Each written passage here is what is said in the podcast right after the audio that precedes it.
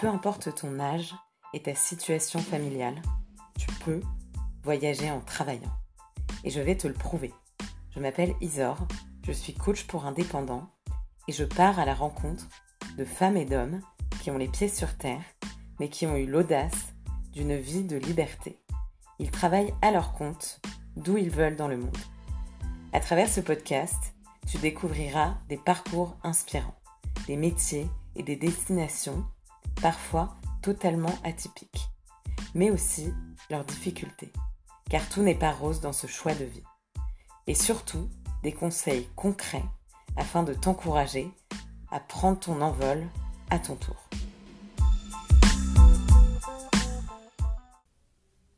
Bonjour à tous, je suis super contente de vous retrouver pour ce premier épisode de l'année 2022 et je suis en présence de Arthur Aubeuf. Donc je suis euh, trop contente de t'avoir aujourd'hui Arthur, vraiment c'est un grand honneur parce qu'après avoir vu passer tous tes posts, après avoir vu toute ta communication, je suis vraiment ravie aujourd'hui de, bah voilà, de pouvoir échanger avec toi euh, en direct. Donc Arthur...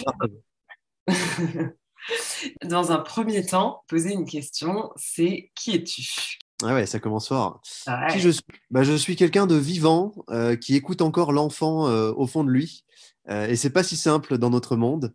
donc je pense que je suis un aventurier qui essaye tous les jours de combler son besoin d'aventure d'une manière ou d'une autre. Et l'entrepreneuriat en est une. Donc je me retrouve à faire quelques trucs un peu sympas, des boîtes, des trucs qui m'amusent qui avant tout.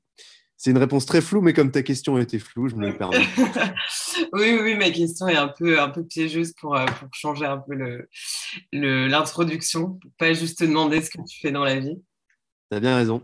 Et parce que je sais que c'est un peu déstabilisant, donc c'est intéressant de voir, de voir les réactions.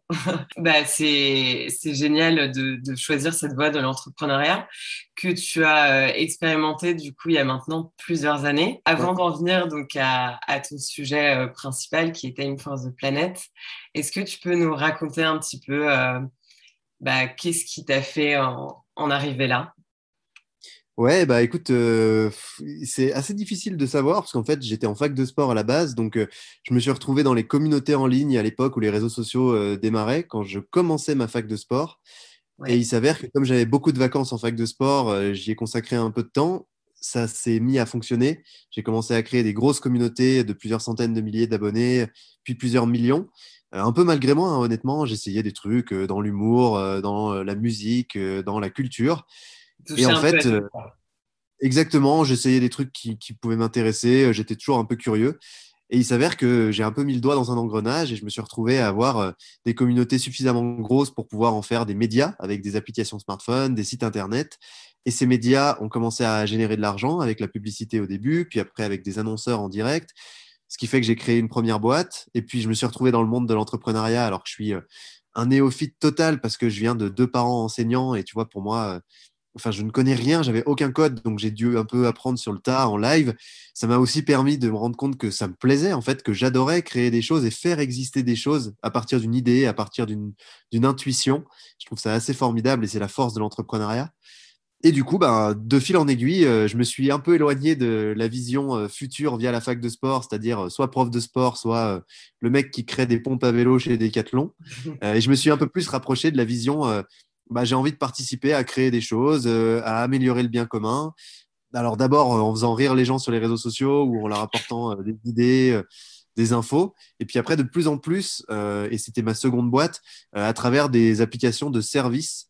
Et donc là, on faisait du jeu, on faisait du dating, donc de la rencontre, on faisait du micro-événementiel. Je, parle du nez, je suis désolé, je suis covidé comme Jaja. Mais bon, les gens comprendront parce que je pense que j'ai beaucoup de frères covidés, de frères et sœurs covidés aujourd'hui. Et donc, du coup, euh, quoi ah bah, Toi aussi, oui, d'ailleurs. Ouais, je suis la première. J'adore les discussions entre Covidés, c'est toujours plus euh, intense, plus sincère. Et donc, du coup, euh, tout ça pour dire que je me suis retrouvé à faire pas mal de choses euh, un peu malgré moi dans, dans l'entrepreneuriat, mais surtout dans le digital. Et en fait, ça, ça, a duré vachement longtemps. Ça a duré plusieurs années, presque maintenant, ça fait dix ans. Et à un moment, j'avais envie de donner plus de sens à tout ça. Et euh, j'ai vendu mes deux boîtes. Euh, Ce n'est pas fait euh, du jour au lendemain, mais voilà, sur plusieurs années, j'en ai vendu une, puis une autre. Et en fait, je me suis dit comment maintenant je renoue avec ce qui fait mon ADN à la base, c'est-à-dire mon amour de la nature, mon amour du bien commun, parce qu'en fait, j'aime les gens à la base et j'ai envie de faire des trucs cool avec plein de gens. Et c'est ça que j'ai adoré en fait dans les communautés en ligne. Et je trouve que Time for the Planet, c'est le parfait fit parce que je me lève pour faire un truc qui a du sens, euh, lutter contre le dérèglement climatique. Et en même temps, on le fait tous ensemble. C'est vraiment un mouvement. C'est hyper basé sur le collectif et l'intelligence collective. Ce truc ne dépend pas de moi. En fait, je peux disparaître et ça continuera. Et en même temps, j'y trouve ma place et, euh, et c'est cool, c'est épanouissant. Donc voilà, les choses se sont fait assez naturellement. Ouais, c'est génial. En fait, tu as créé un monstre, mais dans le bon sens.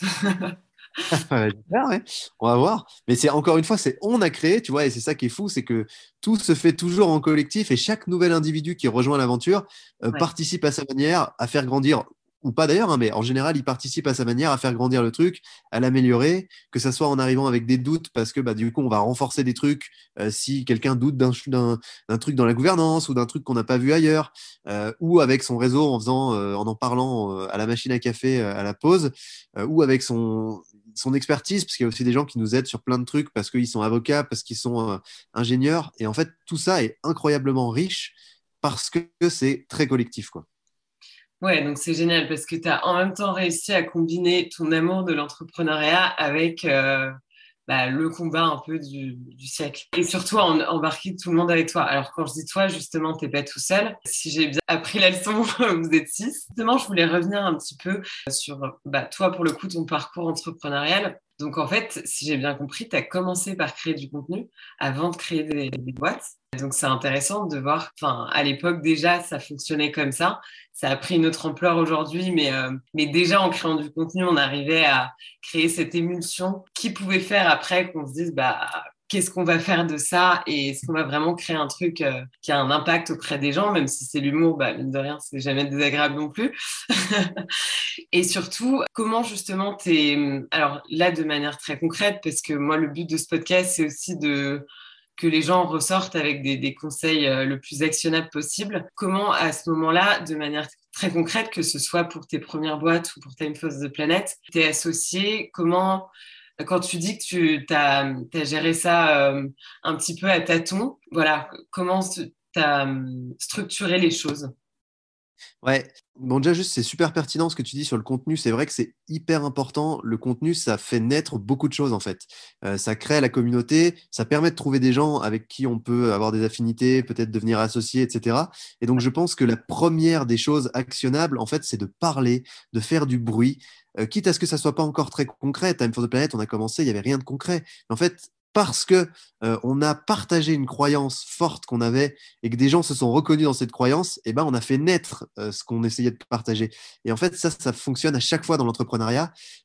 Il faut s'éloigner du syndrome de l'imposteur. On a le droit de parler des choses, même si elles n'existent pas encore. On a le droit de dire voilà, j'aimerais faire ça, je travaille à vers ça, je me projette vers ça, parce qu'en fait, ça fait, ça fait naître les choses. Et euh, il y a une citation que j'adore qui dit si tu peux le rêver, tu peux le faire. Et eh ben c'est un peu ça il faut d'abord rêver les choses vraiment, se projeter et dire ok, je veux faire ça. Et eh ben c'est parti, je fais du bruit pour essayer de faire entendre que j'ai envie de faire ça. Ça veut pas dire mentir et dire c'est prêt. Ça veut dire je suis en je suis lancé pour faire ça. Et en fait, l'entrepreneuriat pour moi, ça a quelque chose d'assez euh, assez il y a un espèce de pattern que j'ai retrouvé dans toutes mes expériences, c'est que tu te débats dans tous les sens, tu fais du bruit, tu as l'impression d'être un mec qui se noie. Mais en fait, un jour, le fait de faire autant de bruit et de se débattre, ça t'apporte un petit truc qui paraît anodin et tu vas tirer sur ce fil et ça va t'ouvrir un pan entier de ta carrière. Et puis tu vas recommencer à te débattre et ça va t'ouvrir à nouveau un pan entier de ta carrière. Et en fait, tu montes des marches. Et un jour, tu te retournes et tu te dis, putain, c'est vachement concret maintenant, on a vachement avancé, ça existe, quoi. Et ça va très, très vite à partir du moment où tu t'autorises à parler, à partir du moment où tu t'autorises à, à ne pas avoir ce syndrome de l'imposteur et à croire que tu peux réussir un truc.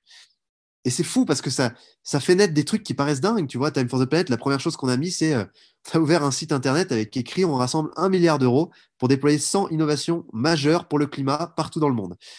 On n'avait rien fait, on n'avait même pas un euro, tu vois. Et du coup, euh, tu pourrais nous prendre pour des, des, des, des saltimbanques, il n'y a pas d'autre mot. Mais en fait, ça a permis aux gens de se dire, OK, ils ont une croyance intéressante, ils ont une ambition intéressante, comment est-ce qu'ils comptent faire ça maintenant? C'est quoi leur plan? Et puis au fur et à mesure, on a rédigé le plan parce que les gens nous challengeaient. Puis après, on a commencé à mettre à, exécution le plan. Puis on a des gens qui nous ont aidés à le mettre à exécution parce qu'on voyait qu'il manquait des briques, qu'il y avait des trucs où on n'était pas assez solide. Et en fait, ça fait exister la chose. Enfin voilà, tout ça pour dire qu'en en, mode activable, pour moi, c'est ça commence par parler et ça commence par, par euh, porter sa vision et l'assumer. Ok, ok, ok. Non, mais super intéressant. Tu as choisi de t'associer ou tu as trouvé tes associés? Comment ça s'est oui, consolidé J'ai complètement oublié de répondre à cette question. Alors, déjà, ce qu'il faut savoir, c'est que j'ai fait des erreurs monstrueuses. Euh, ah. Monstrueuses, vraiment. Je pense que je suis dans le, top, dans le, top, 10 des mecs qui ont fait les plus grosses erreurs en s'associant. J'ai vraiment eu des gens qui m'ont qui n'ont pas été bienveillants, qui ont paniqué, qui n'étaient pas des bons fits pour moi. Aujourd'hui, ce que je me dis vraiment, c'est que si tu veux t'associer et que ça fonctionne, il euh, faut pas le faire trop vite, mais il faut être prêt à le faire au bon moment. En fait, euh, ce qui compte, c'est de faire des choses seul, de démontrer, d'exécuter seul d'abord, pas de se mhm. dire ça tout commence par euh, m'associer. Parce que pour trouver les bons associés, il faut avoir démontré que tu es capable de faire des choses. Si tu commences par t'associer avec quelqu'un avant d'exécuter, souvent tu vas t'associer avec quelqu'un qui n'est pas forcément en mesure de t'aider ou euh, tu loupes une personne incroyable qui aurait pu t'aider si elle avait été rassurée ou convaincue par toi. C'est toi qui vas convaincre. Et du coup, la meilleure façon de convaincre, c'est de faire. C'est pas de parler pour le coup, mais c'est de faire. Donc de créer du contenu, de créer des choses autour de, ce que tu as envie de faire, justement. Et ça va t'attirer du monde et tu vas rencontrer des gens. Et ensuite, il faut rencontrer un maximum de gens et pas trop se précipiter parce qu'il y a plein de gens qui sont pas du tout prêts à faire ce qu'il faut pour être un bon associé. Et pour être un bon associé, bah, il faut quelqu'un qui soit prêt à y aller avec toi, même quand tu lui as jamais parlé de s'associer, euh, même quand il n'a pas forcément tout de suite, à court terme, des intérêts à, participer à l'aventure. Et c'est souvent comme ça que ça fonctionne. En tout cas, pour moi, ça a bien fonctionné comme ça. Les associations qui marchent, c'est celles qui se sont faites naturellement avec des gens qui avaient envie de t'aider. Ça s'est fait pendant des semaines, des fois des mois ni toi ni cette personne n'a eu l'idée de se dire on serait de bons associés. Et un jour, tu te dis, mais en fait, c'est évident que tu es un associé. Et ça, ça a toujours été les meilleures associations. Parce que j'ai aussi fait des associations foirées où je suis allé chercher quelqu'un en me disant, voilà, sur le papier, ça, c'est le profil parfait. Je suis allé euh, chasser, entre guillemets. Essayer de trouver ce profil. Quand je l'avais trouvé, je l'ai convaincu, je l'ai emmené avec moi. Et en fait, ça marchait pas du tout à la fin. Quoi. Mm, mm. Ouais, parce que tu, tu, recherchais trop un idéal et en fait, euh, bah, en fait, ça se fait dans, l'action. C'est ouais. le feeling. Ça se fait vraiment dans l'action. Et souvent, on est un peu paniqué, on a besoin de trouver quelqu'un parce que on se sent seul, qu'on aimerait bien être rassuré, on aimerait bien être accompagné, épaulé, etc. Et en fait, c'est l'inverse. Il faut d'abord être seul, euh, en chier un peu, brasser de l'air, un peu comme j'expliquais, et, gesticuler, en fait, euh, pour que les gens qui peuvent être de bons associés viennent à toi. Puis après, il faut aussi prendre le temps de déjà travailler avec eux pendant un certain temps parce que on peut être parfaitement affinitaire et en fait pas fonctionner dans le travail ou pas avoir les mêmes attentes, pas avoir les. Et euh, moi, je crois pas trop à toutes ces discussions où on essaie de d'écrire sur un papier quels sont nos rêves, nos trucs. En fait, non. Il faut travailler ensemble quelques mois et là, on capte. Hmm. Vraiment. Ouais, ouais, ouais. Donc, effectivement, c'est super intéressant ce que tu, nous dis sur, euh, sur l'association, sur le fait de, de, de fitter, de pas forcément chercher la bonne personne, mais qu'elle vient à toi un peu comme en couple finalement. Est-ce que plus concrètement, tu peux nous expliquer en quoi consiste Time, for the Planet? Ouais, carrément. Bah, en fait, Time for the Planet, si je fais une petite euh, métaphore, c'est euh, un pot commun pour payer une chirurgie esthétique à ton futur. Parce que là, je te jure, il a vraiment une sale gueule. en gros. Euh, J'adore. non, mais on s'est posé la question de comment nous, on pouvait avoir de l'impact en tant que simple citoyen quand on a pris conscience de, l'ampleur du bazar euh, climatique. Et en fait, très vite, on a senti que c'était assez limité quand tu n'es pas président ou, milliardaire parce que ben, tu, peux faire quelques petites actions, tu, fais de ton mieux, mais euh, on n'a pas grand-chose pour élargir notre rayon d'action pour le climat. Et donc, nous, en bons entrepreneurs, on est allé parler avec des scientifiques et on leur a demandé quelles étaient les solutions aujourd'hui, parce qu'on avait un peu conscience des problèmes, mais pas assez des solutions. Et à chaque fois, ils nous disaient la même chose, on a besoin de sobriété et d'innovation.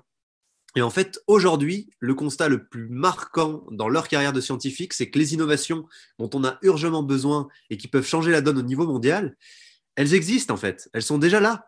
Le problème, c'est qu'elles ne passent pas à l'échelle. Et la raison pour laquelle elles ne passent pas à l'échelle, c'est que les scientifiques, les ingénieurs, les, chercheurs qui produisent ces innovations souvent, mhm. euh, bah, ce n'est pas des entrepreneurs. Ce n'est pas du tout le même métier de faire en sorte que ces innovations, elles trouvent un modèle économique viable, euh, qu'elles se déploient, qu'elles passent dans nos quotidiens à toutes et tous, qu'elles transforment la manière dont on produit les biens et services dans l'industrie euh, qu'elles concernent. Et en fait, c'est ça Time for the Planet. C'est un objet qui permet de déployer mondialement des innovations à impact qui peuvent vraiment avoir un impact énorme. C'est l'objectif, on va que sur des très gros trucs.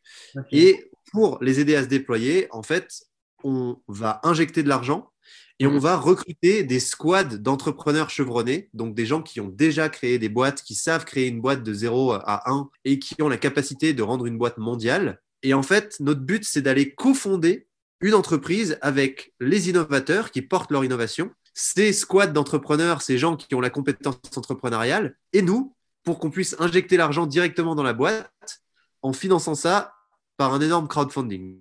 Donc ça paraît être un peu plein de trucs, mais en fait, si je simplifie, on est des milliers de citoyens qui investissons de l'argent pour financer le déploiement d'innovation à impact partout dans le monde grâce à des entrepreneurs. En gros, c'est ça. Ok.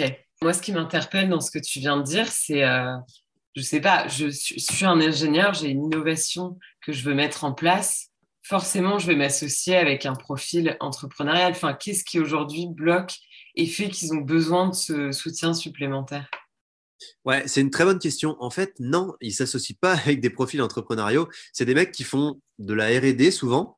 Et donc, ils ont des subventions. Et donc, tous les ans, ils vont toucher leurs subventions. Ils vont continuer de développer leurs produits. Ça va être de mieux en mieux. Leur innovation, elle va être de plus en plus efficace. Mais en fait, cette phase de déploiement, c'est pas leur délire. Vraiment, genre trouver un modèle économique, euh, aller euh, vendre, parce que c'est ça aussi, c'est aller vendre. Bah, ils ne font pas parce que c'est pas leur truc. Et vraiment, ça c'est un truc qu'on a validé, c'est une thèse qu'on a validée. Aujourd'hui, ils s'entourent pas assez de ces profils entrepreneuriaux parce qu'ils savent pas où les trouver, ils savent pas comment les trouver, et surtout quand ils les trouvent, bah souvent c'est des profils entrepreneuriaux qui sont trop juniors. Nous, on veut chercher des gens qui dimensionnent tout de suite euh, sur un marché mondial. Et donc, on va chercher des CEO seniors qui ont monté des grosses boîtes et c'est, tu vois, tous les CEO qu'on a recrutés jusqu'à maintenant sur les trois projets qu'on a, euh, ils ont plus de 50 ans. C'est des gens qui ont monté des très, très grosses boîtes, qui les ont vendues plusieurs centaines de millions, ou en tout cas qui ont généré plusieurs centaines de millions. Et ben, quand tu es euh, un ingénieur qui a inventé un truc super cool, tu as 35 ans, euh, ça fait 10 ans que tu bosses sur ton truc, comment tu trouves ces mecs-là? En fait, c'est hyper dur, vraiment. Ça arrive parfois avec de la chance qu'ils les trouvent, mais c'est super rare. Et du coup, c'est là que nous, on vient patcher un peu le truc, leur faire gagner aussi du temps, leur permettre de se concentrer sur leur innovation, de pas s'occuper d'aller lever des fonds. En fait, on gère tout ça. On leur dit, toi, tu fais ton innovation, elle est géniale. Viens avec Time for the Planet parce que nous, on va t'apporter tout le reste pour que ton truc, il serve au monde. Et c'est ça l'idée. Ouais, c'est vraiment vous qui, faites le lien et, euh, et surtout, c'est vraiment des personnes dont en fait, c'est pas le métier et, euh, vous apportez un coup d'accélérateur en fait à ces innovations qui auraient pu rester euh, un peu secrètes de nombreuses années et, c'est génial en fait. T'aimes bien cet épisode, hein? Il est sympa. Alors ce que tu peux faire pour être sympa aussi, c'est de me laisser une note et un commentaire dans la plateforme d'écoute que tu es en train d'utiliser, que ce soit Apple Podcast, ou Spotify. Depuis peu, c'est possible aussi. Ce serait hyper cool. Tu ne peux pas savoir tout l'impact positif que peut avoir un petit geste tel que celui de juste laisser un commentaire, le truc qui prend 5 secondes. Voilà, petite parenthèse terminée, on y retourne. Est-ce que tu peux nous donner des exemples justement d'innovation, de, de sélection Est-ce qu'il y a des boîtes où vous dites non, ça c'est mort, même si l'innovation est bien parce que euh, c'est trop restrictif, euh, c'est trop local? Ouais, très bonne question. En fait, il y en a plusieurs qu'on a vu, euh, par exemple, sur des procédés de culture euh, spécifiques qui captent du carbone et qui demandent très peu de ressources. Souvent, l'agriculture fait partie des, de nos secteurs. Et en fait, ce qu'on voit, c'est que euh, très souvent, ça fonctionne dans un écosystème très localisé, dans un pays spécifique. Et donc ça, pour l'instant, tu vois, on a, il y en a plusieurs qui sont sortis de notre process pour ces raisons-là. Mhm. Donc du coup, je disais, il y a pas mal d'innovations sur l'agriculture typiquement où euh, on sent que c'est trop localisé. Puis après, tu as des innovations qui sont euh, qui sont pas passables à l'échelle à très grande vitesse parce qu'elles sont trop complexes ou pas assez abouties encore. Et ça, il y en a pas mal aussi. Nous, on va quand même sur des trucs, typiquement, là, tu vois, on a investi sur une clim qui fonctionne que avec de l'eau, il y a zéro gaz à effet de serre. Donc, ce qu'il faut savoir, c'est que les, les gaz HFC, donc euh, c'est les gaz qui sont utilisés dans les clims aujourd'hui, en gros, c'est 2800 euh, fois plus nocif pour le climat que le CO2. Et euh, aujourd'hui, quand on fait des clims autrement, bah, en fait, on utilise l'eau du réseau qui est froide et on la renvoie dans le réseau un peu plus chaude. Et donc, on consomme des mètres cubes et des mètres cubes d'eau pour avoir une clim. Eux, ils ont réussi à faire ça avec un circuit fermé, quelques litres d'eau et 30% d'électricité en moins que la consommation d'une clim normale. Donc, c'est assez révolutionnaire. Et ça, typiquement, tu peux le mettre partout dans le monde, dans tous les circuits de fabrication de froid euh, industriels. Alors, on est bien d'accord, c'est encore mieux si on n'utilise pas de clim. Mais en fait, aujourd'hui, euh, soit on peut euh, attendre et espérer que on, va arrêter d'utiliser des clims partout dans le monde, mais c'est pas ce qui est en train de se passer, sachant qu'il nous reste que quelques années. Soit on peut se dire, euh, bah, on va au moins essayer de se concentrer sur ça. Ça représente 2% des émissions de gaz à effet de serre euh, à l'échelle mondiale, c'est-à-dire l'équivalent du secteur de l'aviation, euh, et, essayer de le décarboner dans le temps qui nous reste, parce qu'il nous en reste peu, en continuant évidemment d'espérer que le monde soit de plus en plus sobre. Mais bon, c'est pas trop ce qui se passe pour l'instant. Non, c'est un super exemple, la clim, parce que quand tu voyages, et justement, ça va me permettre de rebondir sur, sur cet aspect-là, il y a un nombre de pays incalculable où les gens vivent avec la clim en permanence. Et donc, nous, c'est vrai qu'en France, on ne se rend pas forcément compte, mais la plupart des pays, toute l'année, ils sont avec la clim. Donc, c'est vraiment euh, hyper révolutionnaire si vous pouvez l'implémenter dans les systèmes euh, actuels. le mieux, c'est demain, on construit des bâtiments euh, qui permettent de plus avoir de clim. Tu vois, si on arrive à. Non, mais c'est vrai, nous, nous, en fait, on, appelle de nos voeux la sobriété, mais comme c'est pas ce qui se produit, eh ben, pour réagir sur les prochaines années très vite et commencer à décarboner, souvent, il y a des innovations qui amènent des choses qui sont difficilement évitables. En tout cas, celle-là, par exemple, on trouve que c'est hyper pertinent. Moi, je me suis un peu égaré de ta question initiale, hein, mais tu m'en voudras pas, je, fais ça tout le temps. C'est pas grave. T'inquiète, c'est un échange avant tout euh, spontané et moins c'est euh, tac, tac, tac, bah, plus c'est agréable à, écouter. Enfin, en tout cas, c'est le retour que j'en ai eu, donc pas de problème.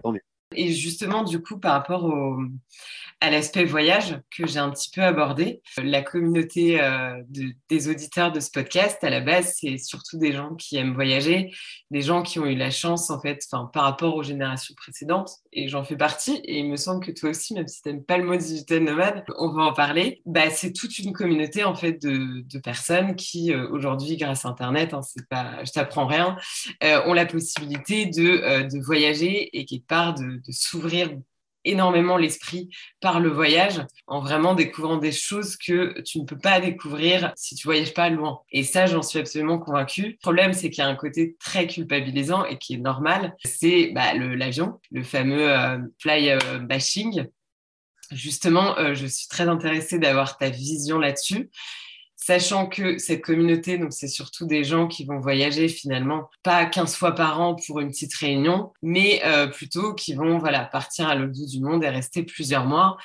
Mais ça reste inévitable de prendre l'avion pour euh, accéder à ce type de vie et ce mouvement il est en pleine expansion. Euh, il y a un milliard de digital nomades qui est annoncé pour 2035. Donc, que des personnes qui vont euh, prendre l'avion euh, de plus en plus.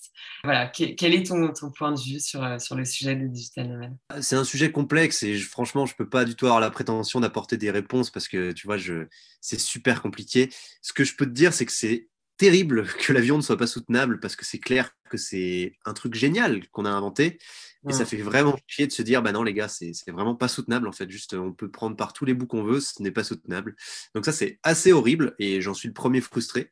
Maintenant, euh, ce que je vois et ce que je trouve de plus en plus intéressant, c'est qu'en fait, moi, dans ma conception du voyage, parce que j'ai aussi voyagé pas mal, euh, j'ai eu une évolution qui est en fait plus agréable aujourd'hui.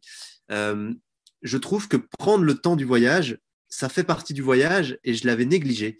Et en fait, prendre le temps du voyage me permet de vivre des choses beaucoup plus intenses et d'apprécier d'autant plus mes voyages parce que justement, je me rends compte que je suis en train de changer de lieu, que je vois la végétation évoluer, que je change de monde en fait. Et ça me crée cette aventure justement euh, intérieure beaucoup plus que euh, quand euh, en une heure, j'ai pris un avion et je suis à l'autre bout du monde. Et donc maintenant, je me rends compte que ça a aussi vachement de valeur de prendre le temps de voyager Et je le fais beaucoup parce que je le fais en train quand je change d'endroit ou tu vois que je change dans l'Union européenne en tout cas. Et après, je répondrai sur la question très très loin, enfin très très loin. Mais déjà de base, euh, je trouve qu'il y a des choses qui, je l'espère, vont aller dans le sens de ce mode de vie sans que ça soit pour autant euh, incompatible avec la transition. Typiquement, les lignes de TGV en Europe, c'est en train de se développer dans tous les sens et j'espère que les projets vont s'accélérer parce que, en fait, voyager en train, c'est très agréable tu as cette transition qui se fait, tu prends le temps de voyager et en même temps, ça te permet d'aller dans des endroits incroyables. Tu vois, maintenant, là, bientôt, on pourra aller voir les aurores boréales en train, quoi. Enfin, c'est quand même des paysans, tu vois, tu vas pouvoir faire des trucs sympas. Ouais. Après, euh, je pense qu'il y a vraiment cet aspect hyper important de pas faire un pays. Ça, c'est un truc qui se dit beaucoup dans le monde digital nomade. J'ai fait le machin, j'ai fait le truc. J'ai gratté sur ma carte à gratter. ouais, voilà, faut, faut, sortir de ça, je crois. Enfin, en tout cas, ma vision, c'est qu'il faut sortir de ça parce que euh, on doit prendre le temps de vivre quelque chose, tu vois, de partager un moment de vie. Et il euh, ne faut pas qu'on oublie ça parce que sinon, ça veut dire qu'on s'est perdu dans notre conception même du voyage et qu'on est dans une conception très consumériste de la vie, du voyage, de tes aventures, alors que ça sert à sortir de ça. Donc si c'est pour refaire le même truc en se mettant à consommer les voyages comme on consomme euh, ici euh, en France ou même partout ailleurs, mais euh, tu vois, des gigaoctets de données sur YouTube, bah, autant rester dans sa chambre. Et je trouve que le, le, rapport au temps de voyage permet aussi de sortir de cette logique de consommation. Et un bon exemple, c'est une compagnie euh, qui s'est mise en place euh, maritime euh, entre la Corse et la France, enfin c'est la France, mais entre l'île de la Corse et la France métropolitaine. et ils font les voyages en, voilier, en fait. Et donc, tu vas en Corse en trois jours en voilier. Mais en fait, tu vois, ce que les gens en retiennent, c'est que c'est une partie des vacances, c'est une partie du, du truc. Donc voilà, moi, je trouve que réapprendre à s'approprier le voyage, c'est vachement important et ça fait partie du truc. Et après, pour les voyages très lointains, en fait, il n'y a pas de bonne réponse. Enfin, qui je suis pour dire euh, non, c'est pas bien de prendre l'avion. En fait, moi, je m'amuse pas à faire ça parce que je me concentre déjà sur moi, m'améliorer moi-même. Puis après, je regarderai un peu pour les autres. Mais pour l'instant, j'en suis pas du tout là. Et donc, si les gens prennent l'avion et que ça leur permet dans leur conception de la vie euh, de passer un an à un endroit qui est incroyable, qui change leur vie et qui, d'une autre manière, arrive à avoir des modes de vie plus soutenables sur place que ceux qu'ils avaient en France en se chauffant comme des porcs et en faisant euh, euh, je sais pas combien de kilomètres de voiture par jour, bah peut-être qu'en fait ce calcul il est judicieux, tu vois. Mmh. Ce qu'il y a, c'est qu'il faut quand même mesurer un peu parce que bah ouais, un aller-retour en Australie, tu as cramé ton, ton, as cramé ton bilan carbone annuel. Donc mmh. c'est assez violent. Il faut juste en avoir conscience et après faire des choix et, créer un équilibre. Mais je pense que tout dans l'extrême est mauvais. En fait, quand tu dis euh, ça c'est pas bien, ça c'est bien, bah tu commences à rentrer dans un truc qui est mauvais, quoi qu'il arrive. Ouais, ouais, je, je te l'accorde complètement. Et c'est vrai que justement, le côté euh, culpabilisant. C'est pour ça que je, provoque un peu, hein, évidemment, en te posant ce type de questions. Le but, c'est pas que ce soit une question piège et que tu, tu sois condamné à dire non, ne prenez pas l'avion. Mais c'est vraiment le. Moi, ce qui m'a inspiré dans Time for the Planet, c'est que j'ai l'impression que vous essayez de sortir beaucoup de cet aspect culpabilisant de l'écologie et que finalement, les... c'est assez difficile, en fait, de, de, mettre en même plan du fun bah, dans ces problématiques qui sont graves. Du coup, vous, de quelle manière vous arrivez justement à, faire ce, mix entre rendre le truc en même temps euh, sympa et en même temps dire bon bah les gars par contre il euh, faut quand même que vous réalisez que c'est un petit peu la merde. Bah en fait on n'essaie pas de convaincre. Euh, c'est vraiment ça qui est important. C'est qu'à la base, cette démarche, on l'a faite pour nous. On se dit comment nous, on amplifie notre rayon d'action pour le climat? Nous, citoyens, nous, Arthur, Nico, Mehdi, Colline, Denis, Laurent. Et en fait, en essayant de construire ça, sur notre route, on a rencontré plein d'autres gens, en, en, parlant justement, qui ont dit bah, Moi aussi, j'ai envie d'augmenter mon rayon d'action pour le climat. Votre solution, elle me plaît, donc vas-y, euh, je, participe au truc. Mais on n'a jamais dit Il faut absolument que tu viennes dans Time for the Planet, tu vas voir, c'est génial. En fait, on, dit juste On fait ça, on avance comme ça, on a déjà fait telle réalisation. Et à chaque fois, à chaque nouveau palier, on dit On a fait telle réalisation. Et je crois que c'est ça qui est assez important c'est qu'on se concentre sur nous, euh, nous, les associés de Time for the Planet. Comment on fait pour augmenter notre impact positif. Euh, et on va pas dire aux gens ce que tu fais, c'est mal, mon gars. en fait, ça me semble vraiment difficile de dire ça aux gens parce que personne n'est parfait, personne n'est un super-héros du climat et personne ne peut l'être en plus parce qu'on est dans un monde qui n'a pas fait sa mutation. Et en fait, ce qui compte, c'est d'être sincèrement en chemin.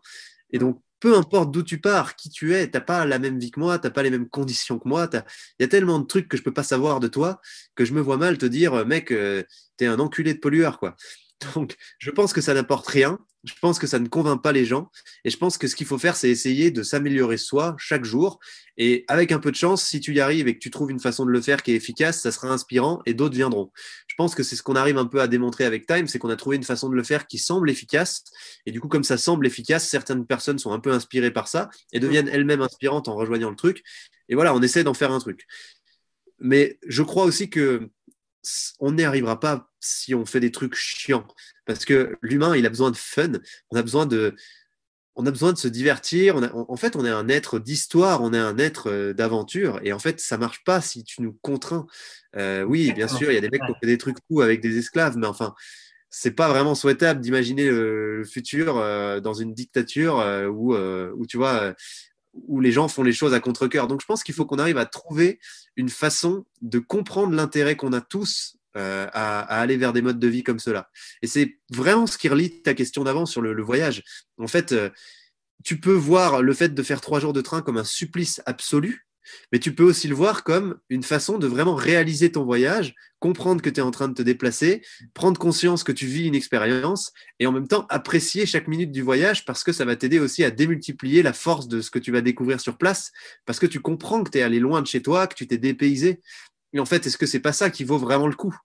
Et ça, tu peux l'extrapoler à tout ce qu'on vit dans notre société puisque on est tout le temps en train de consommer en mode instantané, de consommer des trucs à fond, de se réfugier dans des trucs matériels. Et on voit très bien que ça marche pas. En fait, euh, la courbe de la santé sociale, qui est un indicateur un peu précis, elle est complètement décrochée de la courbe du PIB depuis 35 euh, ans. Ça va plus du tout, c'est plus du tout corrélé. Donc ce que ça montre, c'est que le PIB a beau augmenter tant que tu veux, donc le, nombre de trucs qu'on consomme à l'échelle de chaque individu, puisque finalement, quand on le ramène, c'est ça, euh, ne nous apporte rien en termes de santé sociale, et même ça descend. Et en fait, je pense que c'est là qu'il faut se poser des questions et se dire comment est-ce qu'on apéroïse la transition? Comment est-ce qu'on retrouve du plaisir à vivre des trucs différemment? Puisqu'en fait, on voit que là, la façon dont on les vit, bah, à la fois, c'est pas soutenable et en plus, bah, en fait, c'est pas une vraie valeur ajoutée pour nous. quoi. Et donc, c'est ça, je pense, le vrai. Le vrai euh, En tout cas, moi, c'est mon questionnement. C'est comment je fais pour vivre euh, plus heureux? C'est ça, ma, c'est ça que je cherche, moi. Hein. Comment je fais pour vivre plus heureux? Et si je trouve quelque chose qui me rend plus heureux, est-ce que c'est plus soutenable? Parce que si c'est le cas, alors là, je le valide. Et en fait, en avançant comme ça, je trouve que c'est quand même plus cool, quoi. c'est plus agréable.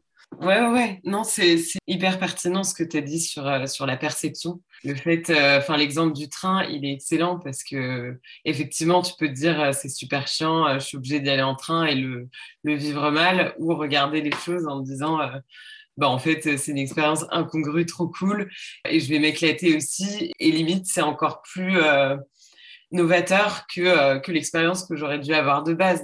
Et si en plus, voilà, ça, a moins d'effets négatifs sur euh, pas que ma petite gueule, mais le reste du monde, bah, c'est cool aussi, quoi. c'est vachement agréable en plus. Moi, je trouve que c'est vachement mieux quand tu as, as, réussi à te dire, putain, là, j'ai j'ai voyagé sans polluer ou en polluant très peu, euh, putain, ça fait un plaisir supplémentaire qui est quand même pas négligeable, tu vois. Et euh, je trouve qu'il y a un truc aussi, c'est que ton cerveau, dans ce monde de l'ultra instantané, il, il, ne retient pas les choses si t'as pas pris un peu de temps. Tu vois, tu retiens beaucoup plus euh, un livre que tu as lu et qui t'a pris du temps que une vidéo rapidos parmi les 3000 que tu as vues dans la journée en scrollant ton feed Facebook. Et ben ça, c'est parce que je pense que le cerveau a besoin de temps. Et en fait, dans les voyages, moi, je remarque que les voyages prennent une autre dimension quand j'ai pris le temps euh, de, de, me déplacer, en fait. Et donc, moi, j'ai plus tendance maintenant à avoir envie de vivre des trucs où, euh, je sais pas, typiquement, tu fais une traversée des Alpes en vélo ou des trucs comme ça. Ben, moi, ça, Maintenant, ça m'excite beaucoup plus que de partir dans un, pays euh, étranger et de rester quasiment toute la pendant un mois sur le même dans le même endroit. Je l'ai fait. Hein. J'ai été au Mexique un mois et demi. Euh, j'étais au même endroit quasiment tout le temps. Et en fait, je me rends compte que c'est pas des voyages qui m'ont créé des gros souvenirs, quoi.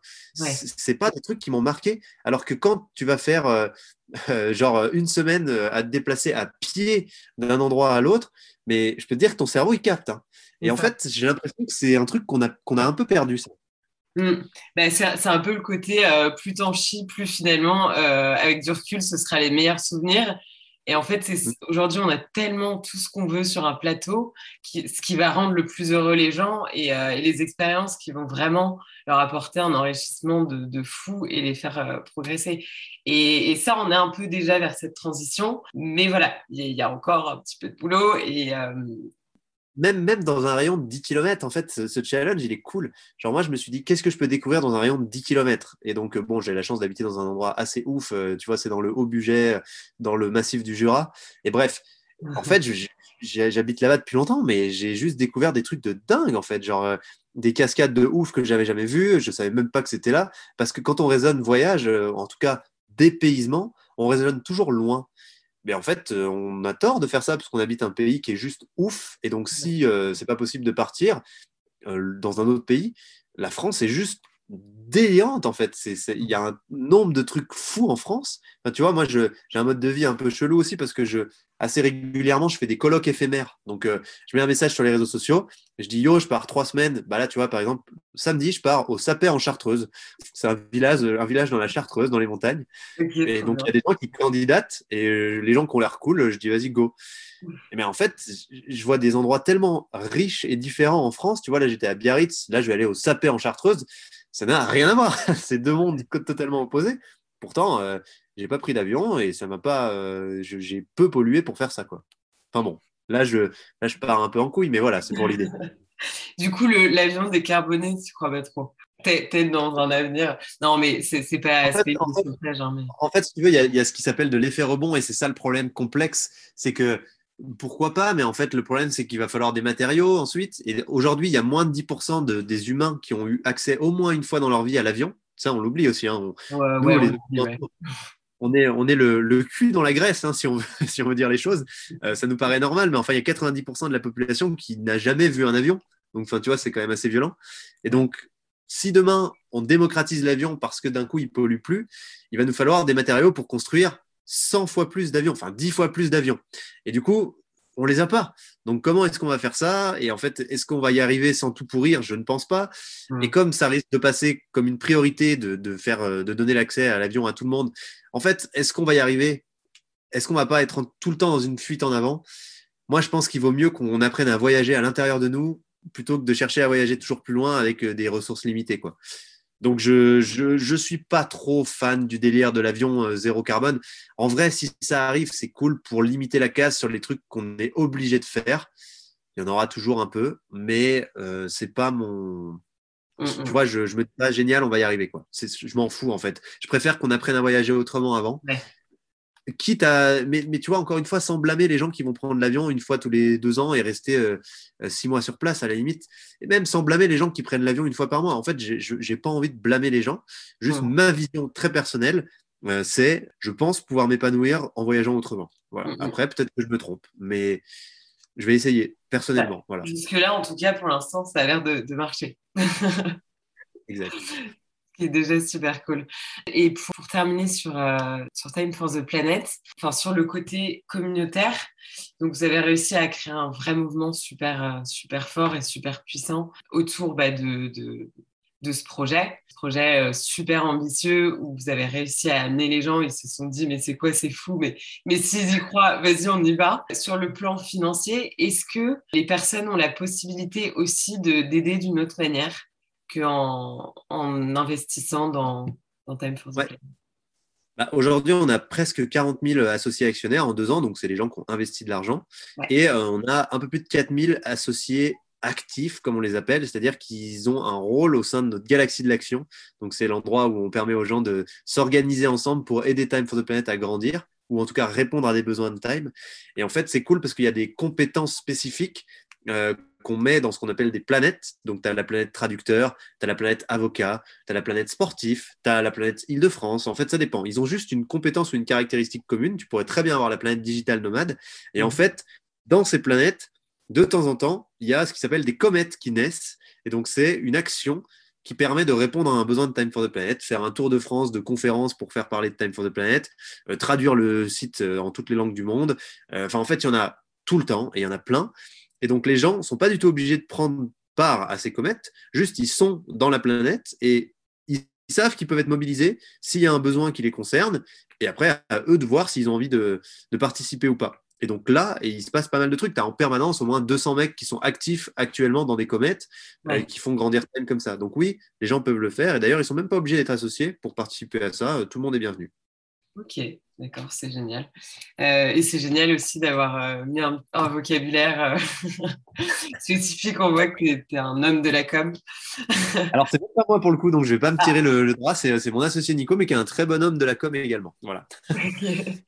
Ben, je, trouve ça, enfin, je trouve ça pertinent en fait de, pour, pour retenir mieux les informations, d'appeler ça comète. Et, enfin, bref. On prend pas de drogue, on reste juste dans la sémantique. Et est-ce que, donc, ça fait deux ans que vous avez lancé le projet, de quelle manière vous vous rémunérez? Ah, ça c'est la grande question. Bah, en fait, on ne se rémunère pas. C'est ça le truc, c'est que ça fait deux ans qu'on est bénévole. Et du coup, euh, c'est pas simple en vrai, parce qu'il y a eu des fois où on en chine à trouver euh, des ressources. Et, en fait, euh, très souvent, on fait du consulting le soir et le week-end. On a aussi vendu des boîtes. Donc à la base, on avait des petits matelas de sécu, mais enfin, Clairement, on a pris des risques et on s'est bien déboîté euh, pour Time. Et en plus, c'est très difficile quand tu fais déjà. Euh, tu vois, là, juste avant, j'ai fait un consulting alors que je suis en vacances là actuellement, normalement. Et en fait, euh, on est obligé de trouver des. On est obligé de trouver des moyens de, se rémunérer. Maintenant, on commence à avoir un niveau de, de capitaux qui est suffisant pour pouvoir se permettre de se payer. On a fait voter en Assemblée générale le fait qu'on puisse commencer à se payer. Et donc, on va pas tarder à commencer à se payer, mais on va se payer très peu au début. Et puis après, de toute façon, on est capé à 4 SMIC maximum par individu, au maximum qui puisse se passer euh, dans l'histoire de Time for the Planet. Donc, euh, toutes ressources confondues, euh, on ne pourra jamais dépasser 4 SMIC. Mais ça nous va très bien. C'est un truc qu'on a décidé entre nous parce que ça nous convenait et collectivement avec tous les associés. en fait, on, on a statué là-dessus. Donc, en gros, demain, on sera rémunéré par time. Aujourd'hui, on serre encore un peu les dents. Mais un projet comme ça, il ne pouvait pas naître si on se payait d'entrée, puisqu'on aurait eu trop d'impact par rapport aux, quantités de capitaux qu'on aurait eu à dispo. Quoi. Ça aurait été, mhm. euh, tu vois, absurde. Les gens vont pas investir pour que 50% de leur argent aille pour payer les connards qui, montent le truc. On n'a pas le choix. Il fallait faire autrement. Les qui se bougent quand même. et, justement, euh, alors, dans, les sujets un peu, euh, un peu touchy, les cryptos, les, euh, euh, le web 3.0 et d'ailleurs même le web en général, par le fait que, vous, je me fais un peu l'avocat du diable, hein, que vous communiquez beaucoup sur le digital, bah, on sait aujourd'hui que, que ce soit les émissions de gaz à effet de serre, l'érosion pour la biodiversité, la production de déchets électroniques, euh, tout l'impact de ce monstre géant qui est Internet. Euh, comment vous gérez justement le, fait que voilà, c'est ça, un monstre qui, ne fait que grossir et qui finalement euh, est une des industries aujourd'hui les, plus polluantes, mais qui en même temps, bah, vous ne pouvez pas vous en passer vu que le projet existe, n'existerait pas sans, Internet. Quelle est ta, vision de, de ça? Ouais, alors je pense que notre vision, c'est qu'aujourd'hui, on est face à un problème d'ampleur mondiale qui va nécessiter une collaboration à l'échelle mondiale. Donc, il faut qu'on utilise les outils qu'on a à notre disposition pour agir à l'échelle mondiale, ensemble. Il n'y en a pas beaucoup. Euh, pour nous, il y a l'argent qui permet de faire euh, bouger euh, plein de gens dans une même direction.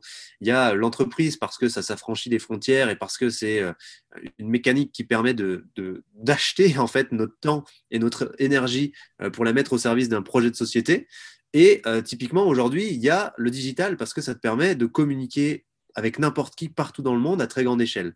Donc effectivement, c'est un truc qui pollue et qui est de plus en plus polluant. Donc il va falloir trouver des solutions pour le dépolluer. Et nous, on l'utilise pour faire en sorte qu'on trouve ces solutions justement, puisque ça nous aide à trouver les innovateurs partout dans le monde, les entrepreneurs. Donc c'est un peu dissonant, mais euh, à un moment, le en fait, si tu veux, le vrai sujet de fond, c'est qu'à la base, nous, on est des Pablo Servigne. On, aimerait bien que tout se fasse par sobriété et qu'on euh, on réduise tous nos usages partout dans le monde et que les émissions se mettent à baisser. Parce qu'en fait, on croit à ça. Tu vois, je viens de t'en parler sur le train et tout ça. Je crois à ce mode de vie plus sobre, plus heureux. Euh, moi, j'adorais Pierre Rabhi. Enfin voilà. Mais c'est pas ce qui se passe en fait. Il ne se passe pas ça. Ça ne fait que augmenter. Les émissions, elles ne font que augmenter. Ça n'a pas réduit Rien du tout. La crise du Covid, elle a à peine arrêté un peu le truc que c'est reparti deux fois plus. Et en fait, aujourd'hui, on a dix ans pour éviter qu'on passe des points de non-retour merdiques à souhait qui font que ça va s'emballer derrière et qu'on ne pourra plus jamais rien contrôler, nous, humains, et, en fait, on sera juste plus euh, capable de gérer notre sort. Et on se dit, bah, du coup, en attendant que le monde se mette à être plus sobre, parce que on l'appelle de nos voeux, mais ça, ça n'arrive pas, eh ben, il faut commencer à mettre vite des pansements là, parce qu'il faut trouver des solutions pour amortir euh, le temps que cette transition se, mette en place. Cette transition qui est une transition de sens en fait. Euh, c'est pas une transition énergétique, c'est une transition du sens. C'est une transition de eh ben, apprendre à consommer moins, à être plus frugal mais mieux comme ça. Et en fait, ça n'arrive pas. Donc nous, notre vision, c'est que si euh, l'innovation, si les outils dont on dispose aujourd'hui nous permettent de commencer à construire quelque chose qui permet d'être d'avoir des alternatives en fait à, notre modèle de société actuel, bah, il faut le faire et, c'est un peu ça l'idée. Donc sur le digital, la réponse c'est que on peut pas s'en passer dans le temps qu'on a parce que si on doit faire Time for the Planet sans utiliser le digital aujourd'hui, bah, en fait euh, Time for the Planet c'est en place dans 30 ans et dans 30 ans c'est fini. Donc c'est un peu le problème du serpent qui se mord la queue, je suis d'accord, mais aujourd'hui je vois pas d'autre façon de faire quoi. Bien sûr. C'est là où je te dis, euh, Là, c'était vraiment une question piège dans le sens où, bien évidemment, vous n'allez pas envoyer des courriers. Mais, euh, elle est hyper pertinente, cette question. Elle est hyper pertinente. Hein. Et enfin, moi, je, je, je, je, je rêve qu'il y a des alternatives. S'il y a un mec qui dit Ah, bah voilà, on a inventé une nouvelle molécule qui permet la télépathie, euh, vous pouvez communiquer avec zéro pollution, euh, bah, très bien, on fera ça. Mais en fait, il n'y a pas pour l'instant. Et, et je ne sais pas comment on peut faire pour l'instant. Ouais, ouais enfin, comme tu dis, le, vu l'expansion que ça prend, euh, voilà, le, ratio entre euh, les, effets positifs et les effets négatifs, bah, finalement, euh, on est quand même gagnant. Enfin, vous êtes quand même gagnant, mais, mais nous aussi, le reste ah. des humains. Pour l'instant, en, termes d'impact, on n'est pas gagnant, parce qu'on pollue plus qu'on ne capte à l'heure actuelle ou qu'on ne dépollue, parce que oui, on utilise tous ces outils. Et donc, c'est sûr que ça fait chier. Mais donc, on va voir, l'avenir nous le dira, euh, à quel point on arrive à monter les ratios euh, en notre faveur demain. Parce que si demain, euh, ce que consomme Time for the Planet en termes de ressources et en termes d'émissions, enfin, ce que ça produit en termes d'émissions, c'est un centième de ce qu'on arrive à dépolluer, à capter et à non émettre, bon, bah, là, on pourra dire que c'était un bon calcul. Mais on n'y est pas encore. on va voir c'est un pari comme un autre et le plus important, c'est de se bouger, d'essayer de faire des choses j'avais abordé le, les cryptos, les, euh, les NFT et le métaverse même, parce que justement, moi, c'est des sujets qui me, qui me fascinent, mais c'est aussi, euh, et c'est pour ça que je voulais vraiment en parler avec toi, parce que pour moi, tu es une des personnes les mieux placées pour me donner un avis là-dessus. C'est, euh, je vois vraiment une, une dissonance énorme entre bah, cette cette volonté de ralentir, euh, de, déconnecter des écrans qui est très forte et euh, bah, de moins polluer. Et d'un autre côté, cette expansion euh, d'être toujours plus dans le digital, de l'ultra croissance qu'on retrouve énormément dans le milieu dans lequel j'évolue aussi, qui est celui de l'entrepreneuriat.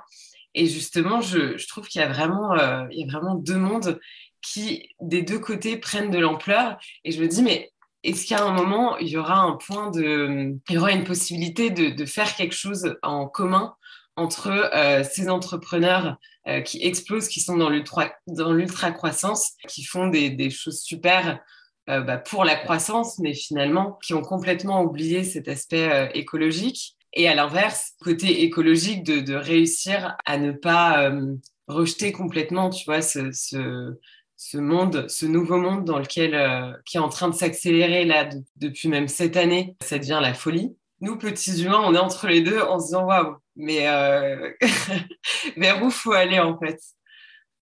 Ouais, ben, en fait, je pense que encore une fois, il faut pas opposer les choses, il faut laisser les. En fait, on fait de l'essai-erreur, l'humanité. Non, mais c'est vrai, on fait que de l'essai-erreur tout le temps. Donc, euh, on va apprendre de nos erreurs et de nos essais, mais en fait, il ne faut pas condamner des, des, des, tests.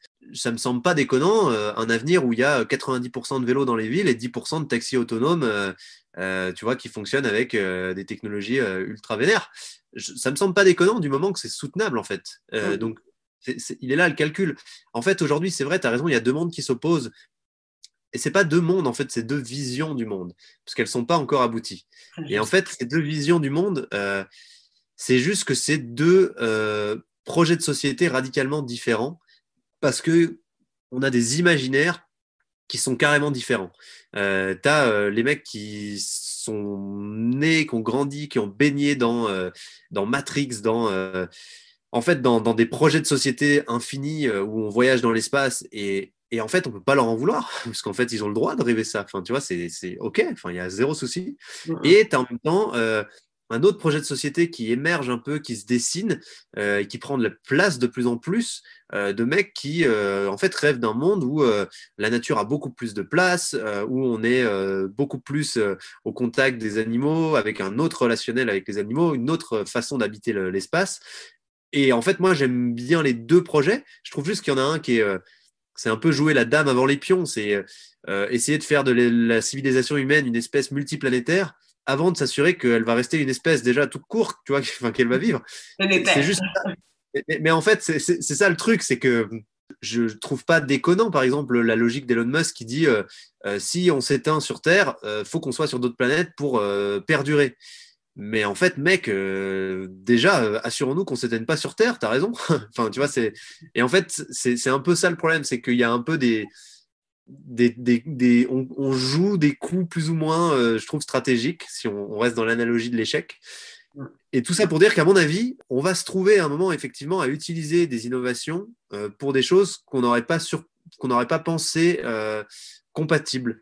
Et donc, je ne pense pas que ça soit déconnant si demain euh, on se rend compte que euh, les mecs qui envoient des satellites aujourd'hui, finalement, ils vont nous servir à préserver nos forêts et à éviter de, déglinguer notre espace parce que ça nous permet de mieux mesurer euh, les quantités de ressources disponibles et donc de mieux arbitrer la façon dont on doit se développer, la façon dont on doit se nourrir, etc. Je pense pas que ce soit déconnant en fait. Tu vois, je, je crois que c'est possible d'avoir une compatibilité dans tout ça, mais ça sera pas ou l'un ou l'autre et ça sera pas tout l'un ou tout l'autre. Tu vois, enfin, en tout cas, de, ma vision à moi, hein, encore euh, très modestement. moi-même, je me pose souvent ces questions. Hein. Je pense qu'il y a peu de gens qui ont des vraies réponses à ça, parce qu'en fait, l'avenir est la seule euh, réponse. Et je crois que ça va, ça va se voir dans les, dans les moments où on aura des besoins très spécifiques. On verra ce qui permet de répondre à un besoin et ce qui ne permet pas d'y répondre. Et le, le truc où il faut être attentif, c'est que souvent, on nous fait penser qu'un truc peut permettre de répondre à un besoin alors qu'en fait, euh, il y, a des choses beaucoup plus simples. Mais à un moment, on utilisera ce qui est le plus évident et le plus cohérent. Donc, je ne sais pas, on va voir. C'était une longue réponse pour un truc qui ne euh, t'a pas beaucoup aidé. Hein. non, non, mais c'est super pertinent quand même dans le sens où, en tout cas, les, auditeurs de ce podcast euh, se posent aussi, je pense, ce genre de questions comme beaucoup de gens et c'est toujours intéressant d'avoir, de, mettre ce type de conversation à la ah portée de, tous euh, et tu vois, gens je... se sentent un peu moins seuls, tu vois, ils se disent, bah, ok. et aussi, ils se demandent un peu euh, vers, vers, où aller. Non, en position, je trouve ça, je trouve ça hyper pertinent parce que parce qu'en fait, on ne peut pas rejeter complètement le, monde de la crypto, c'est quelque chose qui peut avoir aussi des aspects super positifs. Euh, la blockchain, ça, permet beaucoup plus de transparence. Et ça, c'est des choses euh, très positives aussi qui, qui, sont porteurs de, sens, porteuses de sens, pardon. Et, en fait, tout dépend de ce qu'on en fait. Si tu veux, c'est toujours ça la question, c'est qu'est-ce qu'on en fait? Et par exemple, nous, la blockchain, je, trouve il y a des aspects hyper intéressants qu'on va utiliser. On a euh, notre dividende climat, donc c'est ce qu'on retourne à nos actionnaires. En gros, c'est le nombre de tonnes de gaz à effet de serre non émises ou capté grâce à leur argent qu'on leur retourne tous les ans. Et en fait, ça, euh, c'est tributaire du nombre d'actions qu'ils possèdent dans Time for the Planet. Mais le dividende climat, on l'a co-conçu avec l'ONU et l'ADEME, et c'est en train de devenir, on a, envie que ce soit un référentiel mondial, et donc que n'importe quelle boîte puisse l'utiliser pour distribuer euh, des dividendes climat à ses associés, à ses actionnaires. Mais en fait, à un moment, il va falloir certifier euh, que tel actionnaire possède bien X actions de telle boîte et certifier que X actions de telle boîte permet bien d'économiser X tonnes de CO2. Mais comment tu certifies ça aujourd'hui? C'est un infâme bordel. Et donc, si tu as des outils comme la blockchain qui te permettent de dire non, non, lui, à 100%, c'est lui le propriétaire de ces 10 actions de telle boîte et ces 10 actions de telle boîte à 100% parce qu'on a tous les certificats, et eh ben en fait, elles te permettent de décarboner 2 tonnes. Et eh ben lui, je lui ramène son dividende climat certifié grâce à la blockchain de 2 tonnes. Et en fait, comme je lui ramène ce, dividende climat et que ça devient quelque chose de sûr, de valide grâce à une technologie comme celle-là, par exemple, eh ben, je peux arriver dans un schéma où les gens disent fièrement, moi, je possède un NFT 2 tonnes de CO2 2021 et je l'affiche sur mes réseaux sociaux. Mais du coup, ça devient un modèle viable qui permet de se comparer Et quand on se compare, les humains, en général, après, on peut lancer des trucs assez incroyables. Si tout le monde se met à se dire, OK, moi, je veux un NFT 2022 10 tonnes et je veux me procurer ça. Et la seule façon que j'ai de me le procurer, c'est d'investir de l'argent qui va réellement servir à décarboner. Et je suis sûr que ça va réellement servir à décarboner parce que le protocole blockchain qui est utilisé me garantit que c'est pas du bullshit au bout. Hmm. En fait, euh, peut-être qu'on va se mettre à à transformer l'investissement mondial parce qu'il y a une on utilisera des technos qui nous permettent de faire en sorte que les gens se comparent entre eux de manière fiable. C'est ça l'intérêt de l'argent, des banques, de ce qui a été fait. C'est que c'est fiable et donc les gens peuvent se comparer. Imagine si demain on te disait, en fait, tu as peut-être 100 000 euros sur ton compte en banque. Je suis pas trop sûr. Enfin, tu vois, on serait dans un monde qui n'a rien à voir. Là, aujourd'hui, on te dit non, non, tu as 100 000 euros et un centime. Et ça, c'est toi. Et, et c'est sûr. Bah, en fait, ça permet de se comparer, de créer. Euh, on est un animal social, hein, donc euh, de mmh. créer des choses qui font qu'on a envie de, de, participer à des trucs, euh, on a envie d'y mettre d'une autre. Donc, tu vois, nous, typiquement, on utilisera, je pense, la blockchain. On, réfléchit à ce genre de trucs, mais pour notre dividende climat, ça me semble malin, en fait, parce que ça peut être un outil qui nous permette de créer une, une, une référence nouvelle de comparaison sociale de valorisation sociale qui hmm. puisse permettre de flécher des investissements massivement vers la décarbonation et de s'assurer que c'est réellement vers la décarbonation. Donc, euh, moi, je vois pas d'autres outils aujourd'hui pour faire ça. S'il y en a un, je le dirais, mais j'en vois pas. Oui, hmm. Ouais, ouais, non, pour, euh, pour rassurer les gens et, et euh, pour le, côté fiable, justement, comme tu l'as, souligné, bah, c'est, d'où l'utilité de la blockchain. Donc, donc pourquoi pas pourquoi pas l'implémenter dans, ce, dans cette décarbonisation? Bah, tu, tu vois, c'est ça. Après, ouais. Non, non, excuse-moi, en fait, ça me passionne aussi, donc je, je, suis le mec qui coupe la parole tellement il est à fond. Mais en fait, euh, je, je, pense que euh, c'est vraiment se poser la question du pourquoi dans tout ce qu'on fait, en fait. C'est pas chaque truc, il faut se poser la question du pourquoi. C'est sûr que si c'est pour spéculer comme des gorées, ça nous emmène où, en fait? Enfin, Tu vois, il faut se poser cette question. Mais si ça a un vrai intérêt pour le bien commun et que ça sert à quelque chose, euh, je vois pas de problème en fait. Mais il faut se poser la question du pourquoi. Et tout outil est dangereux. Enfin, la bombe nucléaire, c'est, c'est autant ce qui nous permet aujourd'hui à 70% en France d'être décarboné que, euh, euh, enfin en tout cas l'électricité, que, que ce qui rase des villes et, détruit des, millions de familles. Quoi. Donc, encore une fois, pourquoi est-ce qu'on utilise les choses quoi? Ouais, bah, et, et même les réseaux sociaux je veux dire, c'est l'exemple quand même le plus, euh, le plus classique aujourd'hui. C'est euh, tout le, le, bien et le mal que ça peut faire en même temps. Euh, bah voilà, mais, mais rien n'est tout blanc, tout noir. Et, j'ai envie de dire heureusement. Arthur, j'ai une dernière question avant de, de conclure cette, cette interview. Je pourrais continuer à parler de ces sujets pendant des heures parce que je trouve ça palpitant. Est-ce que tu as, alors, est-ce que tu aurais un livre à conseiller ou des personnes qui t'inspirent que les auditeurs euh, pourraient suivre euh, voilà, pour, euh, Ouais, carrément. Bah, un livre que j'ai lu récemment, cool. Le dernier truc que j'ai lu s'appelle L'Esprit critique. C'est une BD en fait, mais c'est une BD assez technique et assez, assez avancée sur les biais cognitifs, la façon qu'on peut avoir de percevoir les autres ou ce qu'on peut penser de la perception des autres de nous. Et en fait, c'est vachement intéressant parce qu'on vit dans un monde complexe. On parlait des réseaux sociaux où où en fait on, se crée des mondes parallèles euh, avec des visions du monde qui sont hyper divergentes, où on perd un peu la réalité, la notion de réalité même. Mhm. Euh, et, c'est assez grave, c'est je pense un des problèmes principaux auxquels on est confronté aujourd'hui. Si on veut réussir à résoudre de concert des problématiques comme la crise climatique, et donc j'aime beaucoup ce truc-là parce qu'il permet de prendre du recul sur soi, encore une fois. Je pense que tout commence par travailler sur soi. Avant de s'occuper des autres, travaillons sur nous. Et donc c'est très très précieux parce qu'il t'explique les différents biais, il les illustre, il permet de comprendre que des fois, ben ouais mec, tu subis un biais euh, cognitif qui te fait avoir une vision des choses qui est, qui est biaisée en fait, tout bêtement.